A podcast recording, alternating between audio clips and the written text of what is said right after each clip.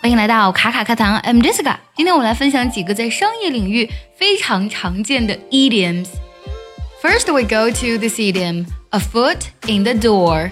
Literally, it means 脚在门里面。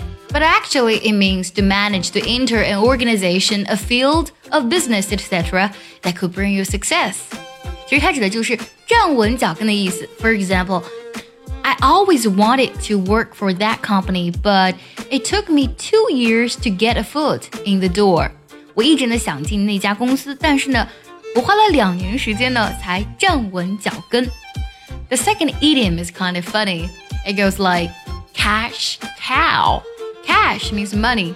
现金 cow 奶牛，but cash cow normally means 摇钱树。 Cash cow means the part of business that always makes a profit that provides money for the rest of the business. For example, the new product became the company's cash cow. 这款新产品呢，成了公司的摇钱树了。在公司里呢，总有指挥的人，也有干活的人。但如果指挥的人过多，干活的人过少呢？You can use this idiom: Too many chiefs, not enough Indians. This idiom used to describe a situation in which there are too many people telling other people what to do and not enough people to do the work. For example, in this sentence, there were too many chiefs and not enough Indians in that company. 这家公司呢，领导者比干活的人都多。如果想要专项练习本期的节目呢，可以微信搜索“卡卡课堂”，加入我们早餐英语的会员课程哦。 So now let's see more idioms. The next one we go to a slice of pie pie is very yummy, delicious.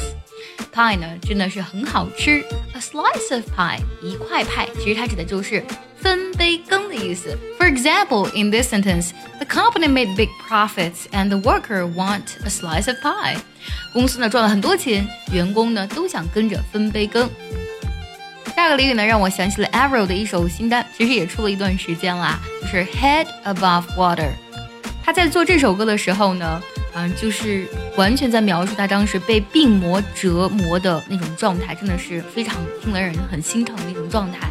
But in business, keep head above water. It means to deal with a difficult situation, especially one in which you have financial problems, and just manage to survive. 就指的是 特别在经济方面呢，勉强度日、极其艰难的那种状态。For example, in this sentence, business is bad.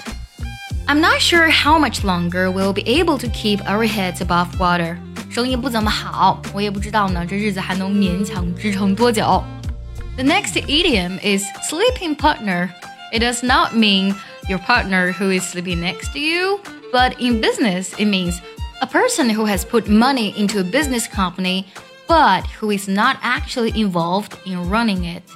就是呢，不参与实际业务的投资人。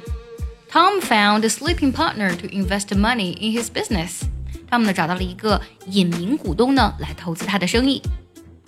最后呢，结合今天所学，我们来听一个句子。如果你知道它的意思，记得留言告诉我哦。 I have been doing everything I can to keep our heads above water.